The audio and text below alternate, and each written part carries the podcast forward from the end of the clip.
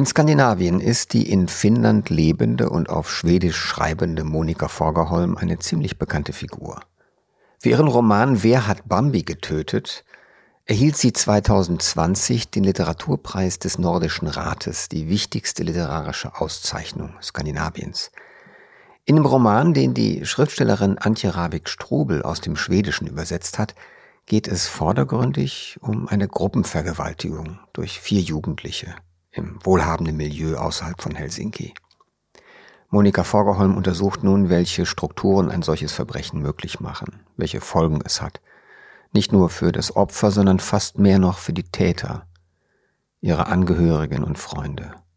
Das nimmt nichts von der Schwere der Tat weg. Aber es lenkt unseren Blick auf etwas Größeres. Wie gehen wir mit Katastrophen um, wenn sie geschehen? Wie nehmen wir sie an? Wie klären wir auf? Wie leben wir weiter? Und ist das Opfer dabei wirklich das Wichtigste? Diesen und anderen Fragen gehe ich hier im FAZ Bücher Podcast im Gespräch mit der Literaturkritikerin Insa Wilke nach. Auch in Deutschland hat das Buch Wellen geschlagen, Platz eins der besten Liste des SWR und einige hervorragende Rezensionen. Außerdem gibt es heute etwas zu gewinnen, nämlich eines von zehn Paaren exklusiver FAZ in ihr Kopfhörer, die wir unter allen verlosen die bis Ende Februar an unserer großen Podcast-Umfrage teilnehmen. Den Link zur Umfrage finden Sie in den Show Notes. Heute ist Sonntag, der 5. Februar 2023. Ich bin Paul Ingendey und ich freue mich, dass Sie dabei sind. Als erstes habe ich Insa Wilke das gefragt, was man immer fragt, weil es die leichteste Frage zu sein scheint. Worum geht's in dem Buch? Aus dem Jahr 2014 ähm, erzählt einer der Jungs oder wir sind als erstes bei einem der Jungen, nämlich Gusten, blickt zurück und man sieht, wie diese ganze Gesellschaft dort beschädigt wurde. Also es geht um eine Gruppenvergewaltigung in einem Villenviertel unter wohlhabenden Menschen. Das ist grob gesagt der Plot und damit ist nicht nichts über das Buch gesagt. Ja, das ist toll. Es ist wirklich schön. Ich hatte mir zuerst ein bisschen Sorgen gemacht, aber man will es nicht erzählen. Wir sollten unseren Hörern eine Sache sofort sagen. Es wird kaum ein Detail tatsächlich verraten über das, was das Verbrechen daran ist. Es sind ganz wenige, also eine Skizze, wenn man so will, an zwei, drei Stellen. Es gibt eine Gerichtsverhandlung, aber auch die ist in wenigen Sätzen abgehandelt. Worum es ja eigentlich geht, ist doch das Porträt einer Gesellschaft, das hast du gerade schon gesagt, und auch verschiedener Generationen und auch verschiedener sozialer Klassen. Was hat dich besonders angesprochen in Bezug auf diese, wenn man so will, das Arrangement dieser Handlung?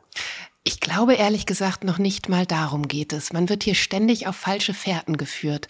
Und äh, man könnte das denken und dann ist vielleicht auch eine gewisse Enttäuschung vorprogrammiert. Also ich habe zum Beispiel mit jüngeren Lesern über dieses Buch gesprochen, die waren empört, dass das Opfer und die Vergewaltigung nicht richtig zum Thema gemacht wird, als ob das verschwiegen werden soll. Oder eben, ich habe mit einem Kollegen gesprochen, der genervt war, dass da die Reichen wieder die Bösen sind, also dass Klassismus eine Rolle spielt. Und ich glaube ja, wenn man einem irgendwann auffällt, also zumindest habe ich den Eindruck, wie streng dieses Buch gebaut ist. Also bleiben wir mal bei den Figuren, auch weil du die Generationen angesprochen hast. Es gibt zwei Mütter, Angela und Anneliese. Es gibt die beiden Söhne, Gusten und Nathan. Es gibt zwei Frauen, die später ins Spiel kommen, nach der Tat, Emmy und Sagalil. Und es gibt das Opfer. Und die, Sascha, Sascha, ja. genau, die nicht Opfer sein will. Und die hängen alle in Spiegelkonstruktionen zusammen. Also man mhm. hat ständig das Gefühl, da wird was verschoben und es werden eben auch die Themen verschoben. Mhm. Man hat das Gefühl, jetzt weiß ich, ah, das Buch handelt von dem, was ein, eine solche Tat in einer Gesellschaft nach sich zieht. Oder es handelt von Reichen, die ähm, sich Rechte rausnehmen und nicht bestraft werden. Und immer wenn man denkt, jetzt hab ich's, verschiebt sich auf einmal etwas. Mhm. Und man ich, denkt, ja. schon wieder weg. Ist eine, ist eine sehr kluge Beobachtung. Lass uns mal versuchen, weil mich das immer am meisten interessiert. Es geht bei mir immer ums Erzählen. Also wie erzählt jemand etwas? Was sind die Methoden und Techniken? Und für alle, denen das technisch vorkommen mag, daran hängt jedes Buch. Jeder Roman hängt daran. Die Qualität eines Buches hängt daran, wie es gebaut ist, aus welcher Perspektive es erzählt ist. Ich will mal deine Stichpunkte jetzt aufnehmen. lass uns mal eine Figur rausgreifen, sicherlich für mich eigentlich durchs ganze Buch hindurch die Figur, nämlich Gustin. Gustin Grippe, der Nachname Grippe, ist ein sehr lustiger, aber offenbar ein finnischer Nachname Grippe. Dieser Gustin ist doch der Mensch, den wir von Anfang bis Ende sehen in diesem Buch und dem wir auch auf eine gewisse Weise sehr nahe sind. Er ist ein Verletzlicher. Er ist der einzige der vier beteiligten Jungs, der nicht richtig mit, aber am Ende ein bisschen mitgemacht hat. Mehr erfahren wir auch davon nicht und der Reue empfindet, um es mal so zu sagen, um mal so eine Skizze von dieser Tätergruppe zu geben. Und was geschieht mit diesem Gusten und seinen Beziehungen? Was lernen wir, was erfahren wir über ihn im Laufe des Buches?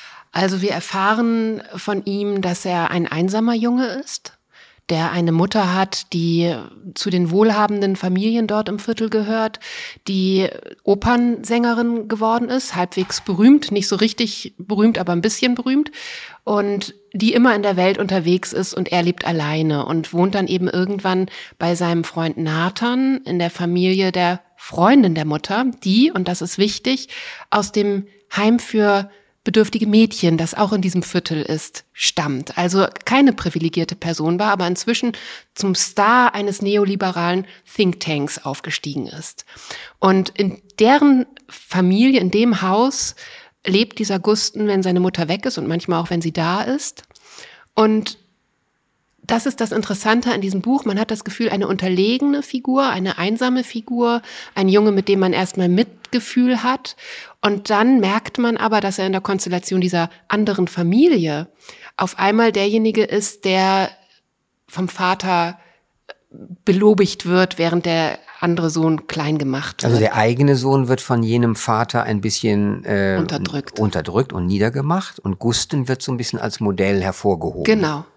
Und der andere Sohn, der Nathan, ist der Aggressor. Und Gusten ist scheinbar der, der nach Harmonie strebt und so. Also eigentlich die gute, positive Identifikationsfigur, wird aber immer wieder von der Erzählerstimme, über die wir ja auch noch sprechen müssen, in Frage gestellt. Und da ich mich als Leserin mit Gusten identifiziere, werde ich natürlich mit meinen Einstellungen, Interpretationen in Frage gestellt. Nämlich genau damit, ist das denn die gute Figur, die das, den Frieden bringt, die die gute Gesellschaft hervorbringt? Oder ist es diejenige, die akzeptiert, die mit guter Absicht etwas Schlechtes in Gang bringt. Mhm. Ich glaube, du hast schon ein paar Spuren ausgeworfen, wie Körner, die man dem, dem Huhn dahin wirft, das jetzt picken soll. Bevor wir weiter picken können, müssen wir mal diesen Ton des Buches hören und das wird jetzt Katrin Jakob für uns tun. Sie wird einen Auszug lesen aus diesem Buch, damit Sie mal den Ton dieser Erzählstimme hören können.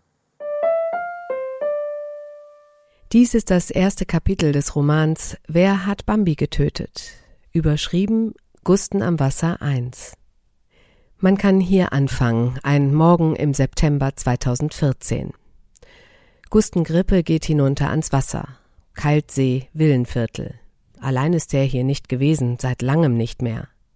Damals, vor vielen Jahren, zog er aus dem Villenviertel weg, in dem er aufgewachsen war, und schwor sich, nie zurückzukehren. Was macht er dann jetzt hier, just an diesem Septembermorgen zu Beginn eines Herbstes, der ihn zu dem zurückführen wird, was er einst verlassen hat? Richtige Antwort? Nichts. Kein Gedanke, kein Anliegen. Ist nur irgendwie hier gelandet auf seiner morgendlichen Joggingrunde. Ja, es passiert ihm immer noch manchmal, dass er durch das Villenviertel läuft, mit dem Auto aus dem Vorort in der Nähe kommt, wo er mittlerweile wohnt, schick in einer luxuriösen Junggesellenbude auf zwei Etagen. Gusten hier ist Immobilienmakler, Höllenmakler, sagt man. Es ist sein Spitzname, weil er so gut ist.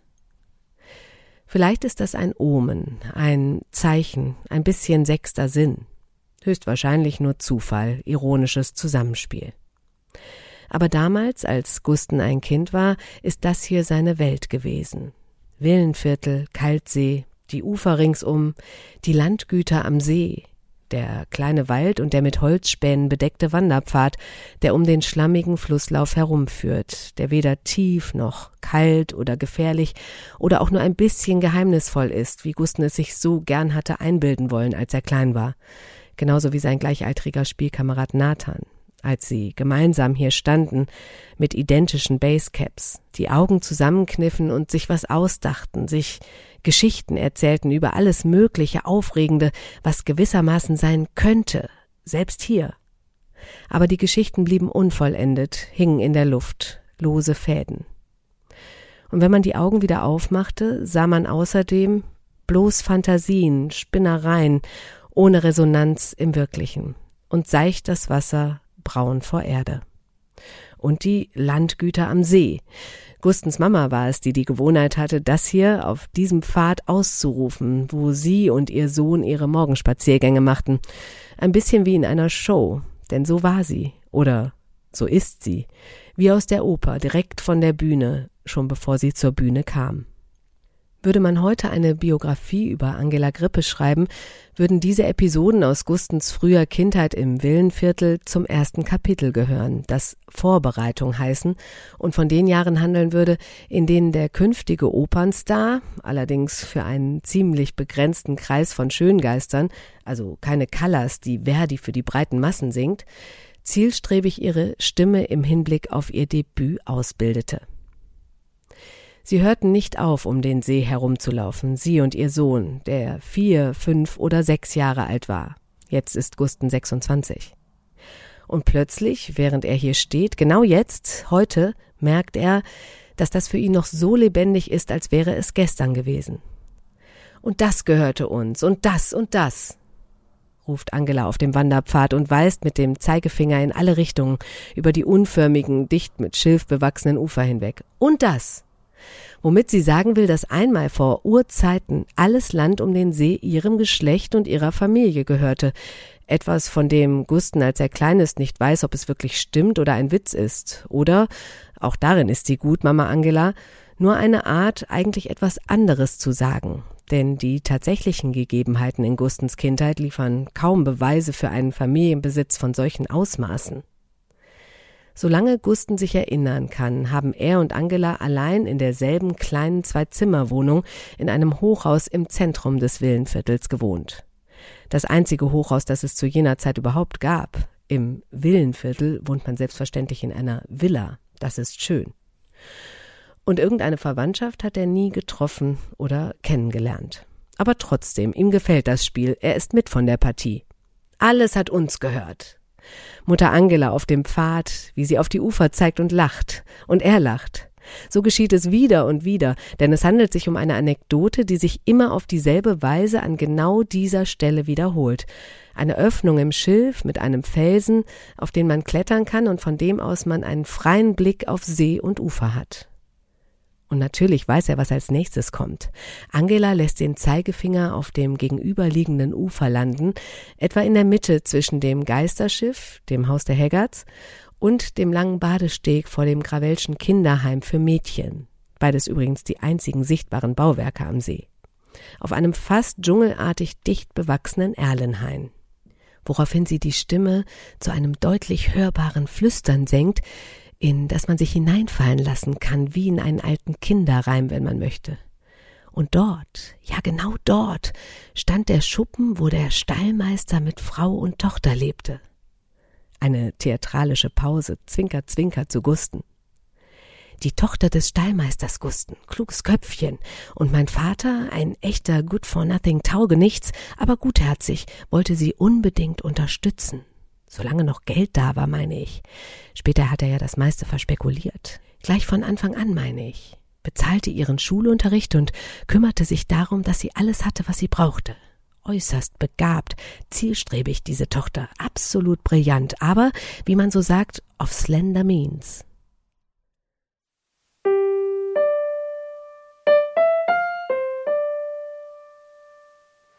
Ich möchte noch mal einen Gedanken aufnehmen, dass du sagtest, du fühltest dich als Leserin verunsichert oder jedenfalls in Frage gestellt, weil auch die Figur Gusten von verschiedenen Seiten betrachtet oder auf verschiedene Weisen betrachtet wird. Aber ich glaube, es geht mit allen Figuren so. Und ich habe wirklich versucht, woher kenne ich diese Art von sehr coolem, lässigen, frechen, respektlosen, aber auch liebevoll genauen Blick einer Erzählerin auf Figuren.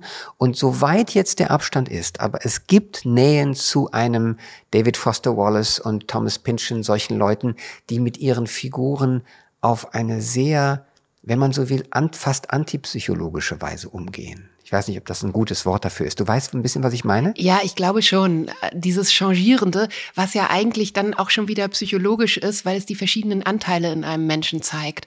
Und Schön, dass du auf die Referenzen kommst, weil ich hatte natürlich auch gleich Assoziationen und mir sind zwei eingefallen. Zu der Form, von der man ja gerade einen kleinen Eindruck bekommen hat. Zu der Form ist mir Berlin-Alexanderplatz von Alfred Döblin eingefallen. Und ähm, dann ist mir eingefallen, dass ich vor kurzem den Film Der Rausch von Thomas Winterberg gesehen habe. Und da hatte ich so eine ähnliche Erfahrung mit anderen, die ihn gesehen haben, wie hier bei, bei dem Buch mit anderen Leserinnen und Lesern. Nämlich, dass ich viele kennengelernt habe, die gesagt haben, der Film verherrlicht ja Alkohol, da geht es nur um Alkohol. Und eigentlich erzählt der Film ja von was ganz anderem, nämlich von der Einsamkeit dieser Menschen einerseits und auf der anderen Seite vom Rausch an sich und auch der Frage, inwieweit wir den Rausch im Leben brauchen. Also da ist eine Oberfläche, wie hier eben diese Gruppenvergewaltigung und dieses Villenviertel. Und darunter sind andere Themen, die urmenschlich sind. Und ich glaube, dann gibt es hier eben noch etwas, was sehr politisch ist und was das, was das meint, ähm, wo ich mich als Leserin so angefasst fühle, dass ich natürlich den Drang habe, diese Vergewaltigung zu harmonisieren in einer linearen Erzählung. Das Narrativ wird ja auch immer mal wieder angesprochen. Mhm. Und also es muss Täter geben, es, es muss Opfer geben, es muss Gerechtigkeit geben oder auch nicht, aber es muss klar sein. Und dadurch, dass sie uns immer wieder auf neue Fährten führt, entzieht sie uns die Möglichkeit, die Tat und dass die Welt in Stücke gegangen ist, wie es bei Gusten einmal heißt, harmonisiert wird. Ja, das ist eine sehr richtige Beobachtung. Ich habe ein einziges Gespräch mit ihr gelesen, also eine Begegnung mit ihr, die in einer Zeitung erschien vor gar nicht so langer Zeit, vor ein paar Jahren. Da wurde sie besucht sogar, da wo sie wohnt. Und sie erzählte, dass sie in ganz Finnland gelesen, ich will nicht sagen verehrt, aber doch sehr respektiert und viel gelesen wird. Sie hat Preise bekommen, wichtige Auszeichnungen nur in dem Ort, wo sie wohnt, nicht so richtig, hat sie da erzählt. Und das fand ich eine sehr interessante Aussage, denn sie hat auch gleich die Erklärung geliefert, die Menschen wollen ganz oft nicht über das sprechen, was schrecklich ist am eigenen Ort. Und sie wollen schon gar nicht den Leuten begegnen und mit diesen Leuten zu tun haben, die dafür verantwortlich sind.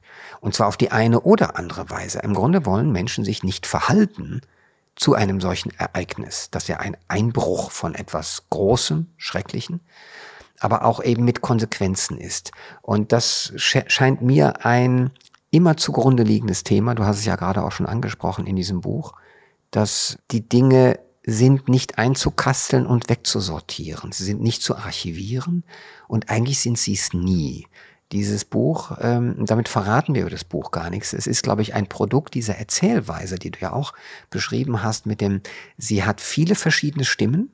Sie hat einen, sie hat einen Kammerton und sie hat auch einen zynischen Gesellschaftston, wenn man so will. Sie hat manche großgeschriebene Wörter, also in Versalien.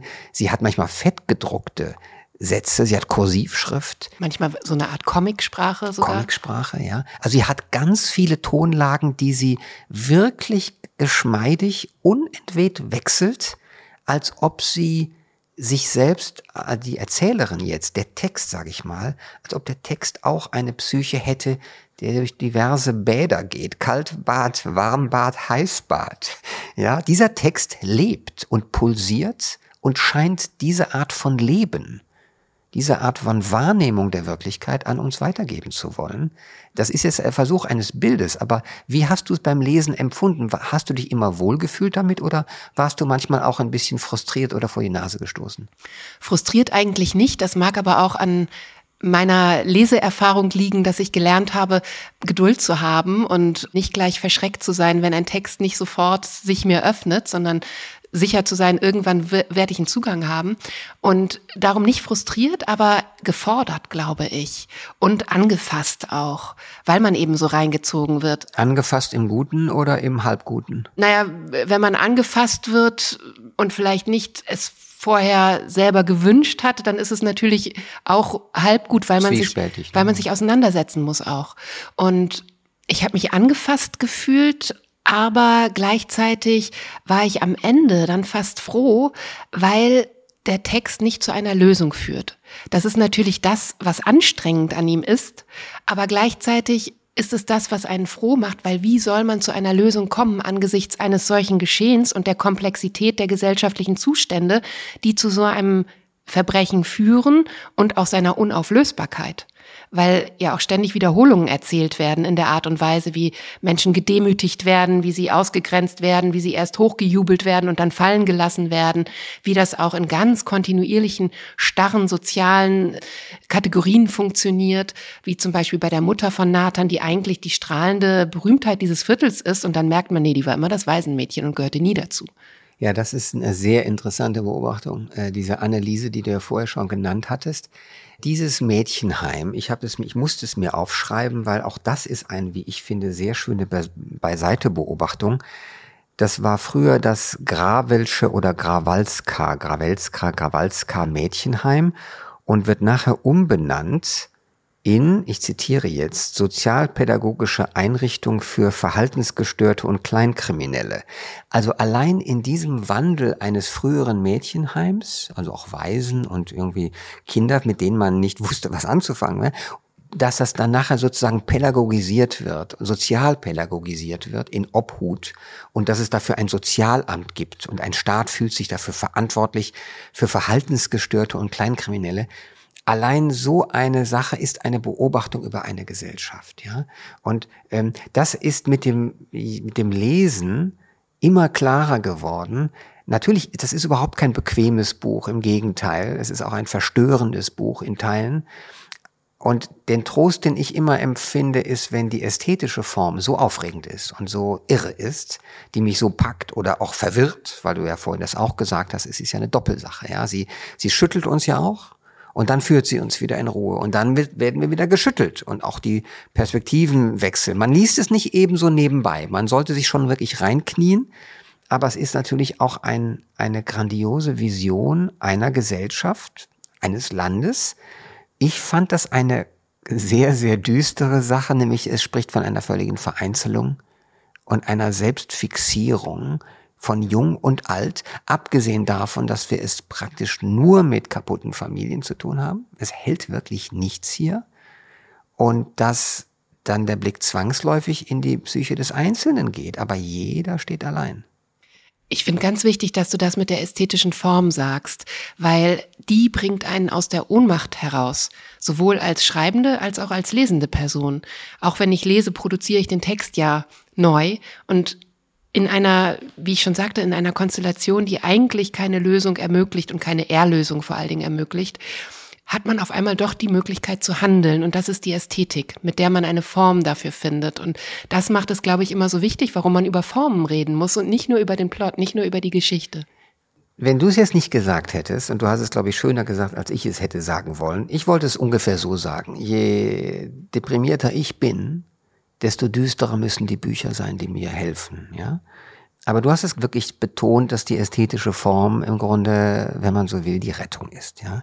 Für jeden, der mit Kunst zu tun hat, sowohl Personen, die sie schreiben, wie auch Personen, die sie lesen, geht es um Form und um, wenn man so will, Nabokov, ästhetische Seligkeit. Im Grunde ästhetische Seligkeit, ja. Und diese Monika Forgerholm, die ich vorher, also ich hätte das Buch wegen des Titels schon nicht angerührt und bin deswegen so dankbar, dass ich eine bestimmte Art zu schreiben kennengelernt habe, die ich so nicht kenne. Aus einem Land, von dem ich wenig lese und über eine Gesellschaft, über die ich wenig weiß, die auch natürlich mit ihren merkwürdigen Hauptstadt-Provinzverwerfungen, Villenviertel, Mietswohnungen und dann noch Mädchenheim, das sind Welten, die wir eigentlich nur durch die Literatur und den Film kennenlernen können. Ich finde es absolut aufregend. Ja, und es macht so einen Spaß, sich auf diese Spurensuche zu begeben, die aber eben nicht irgendwie beliebig ist, sondern die führt schon immer irgendwo hin. Zum Beispiel zwei Referenzen. Sie bezieht sich auch immer wieder auf andere Filmemacher. Auch verschiedene Kunstformen und Medienformen spielen hier eine Rolle. Man weiß nicht, ob dieses ganze Buch vielleicht ein Drehbuch ist. Es spielen Fotografien eine Rolle, Bilder, die Literatur, ein Blog kommt vor. Und Und es kommen immer wieder Referenzen auf andere Künstlerinnen und Künstler und Denkerinnen und Denker vor. Michael Haneke ist eine Referenz. Gruselig, wenn man Funny Games oder Bennys Video gesehen hat. Aber auch die beiden Theoretikerinnen Ayn Rand, die hier in einer Verballhornung vorkommt, und Simon Way. Und das ist ganz wichtig, weil wir da den Egozentrismus haben, der hier auf der Oberfläche eine Rolle spielt und gleichzeitig den Glauben an Schwerkraft und Gnade, also an, an zwei Ebenen und eben doch die Möglichkeit, sich in etwas Höherem erlösen lassen zu können, indem man einfach diese Existenz annimmt.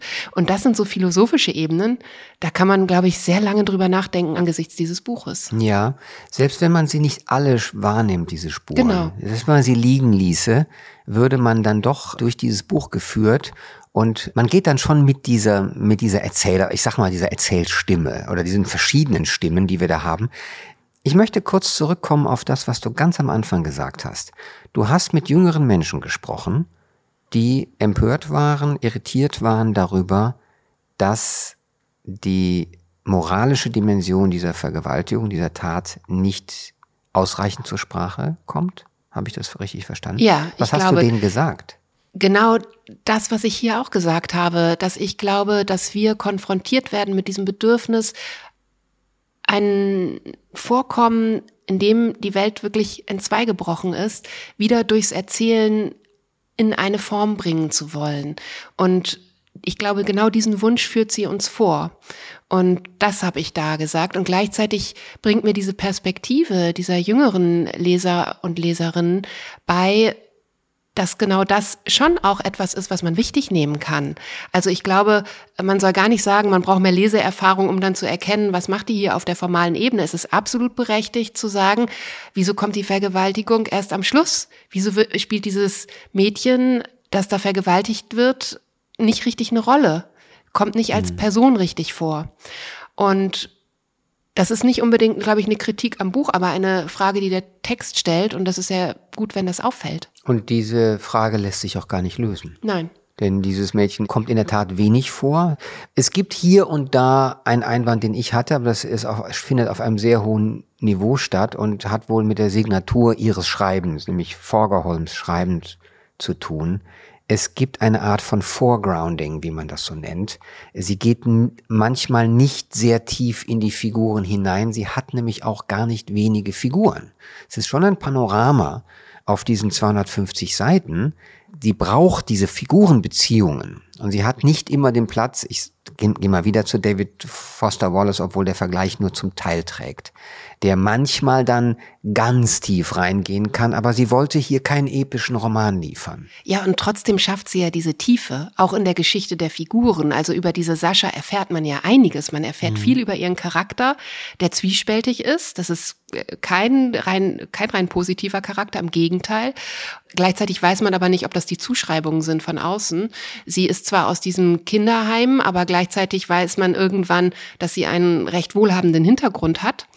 Und mm, und ich finde den Vergleich mit David Foster Wallace ganz gut, weil der ja auch diesen durchdringenden Blick auf gesellschaftliche Verhältnisse hat. Und den hat die Monika Faugerhalm auch. Darum leuchtet mir total ein, dass du ihn ja. sofort im Kopf hast. Ich muss jetzt an eine Szene denken, wo ich kurz, wo ich gezuckt habe. Ich habe bei einigen gezuckt, aber ich weiß gar nicht, das ist gar nicht negativ gemeint, sondern einfach nur, oh, was macht sie da? Irre, wie sie das macht. Und das eine, was ich jetzt sagen möchte, ist die Stelle, wo eine gewisse Emmy also Emmy ist die, die haben wir glaube ich noch gar nicht genannt. Nee, das, das ist, die eben plüschige. Die plüschige. Ich habe das gern gehabt, wenn die vorkamen, wie man so manchmal so eine gewisse Sympathie fast zu Figuren, wenn die so durch das Buch gehen, wie die durch durch ein Zimmer. Und das ist eben Emmy. Sie war eben mehrere Jahre lang Gustens Freundin hat dann sich von ihm getrennt und ist mit einem deutlich älteren Mann zusammen gewesen, Mats. Und dann gibt es diese Stelle, und das bereitet die Autorin ganz clever vor, Mats schreibt nur schnell eine Nachricht, wird später heute.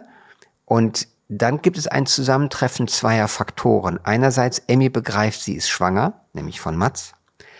Andererseits, tief nachts kommt Mats dann nach Hause und gesteht sofort, dass er ihr untreu war. Mit seiner Ex. Ja. Das war auf zehn Zeilen erledigt, wenn überhaupt zehn, vielleicht auf acht Zeilen. Und so sehr ich das bewundere, es hat natürlich auch was Skizzenhaftes. Und vielleicht habe ich, ich kenne ja meine Bedürfnisse als Leser, oder ich sage mir dann, welche Autoren hätten daraus eine klasse drei, vier Seitenszene gemacht? Das möchte sie nicht.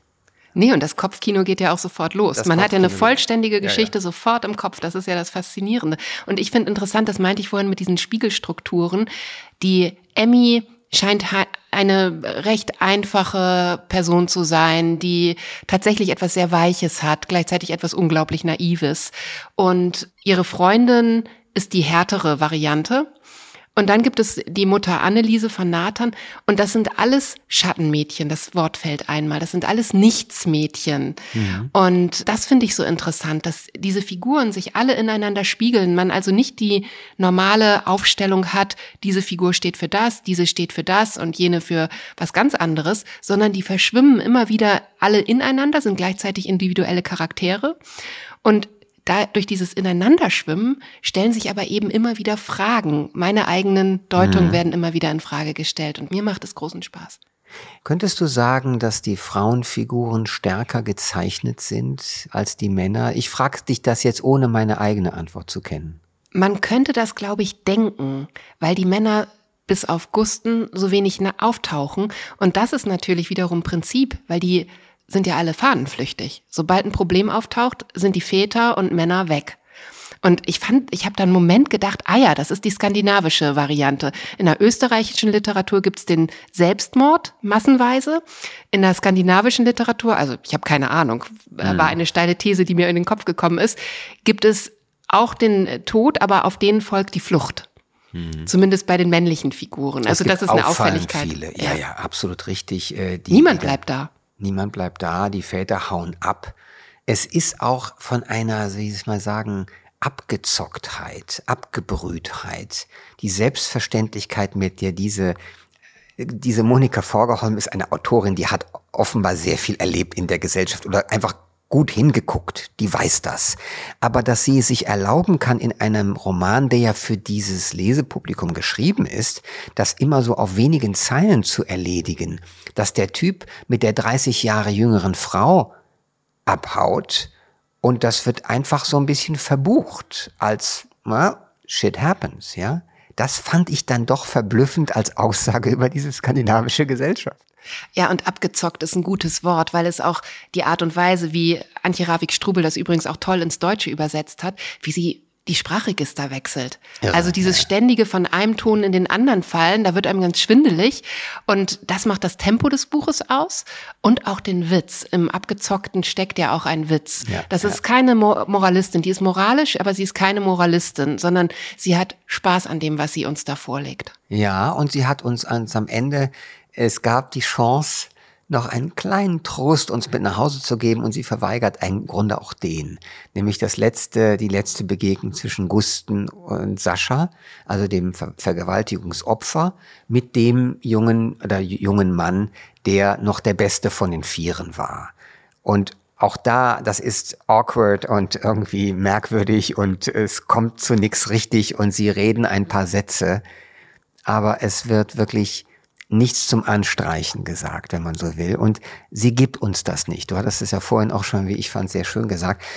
Wenn wir jetzt eine Etage höher gehen, dann geht es tatsächlich ja doch darum, nicht nur, wie erzählen wir solche Ereignisse, sondern wie gehen wir mit ihnen um und was folgt für jeden von uns daraus, wenn wir von solchen Ereignissen hören und lesen und erfahren und also auch über sie urteilen sollen.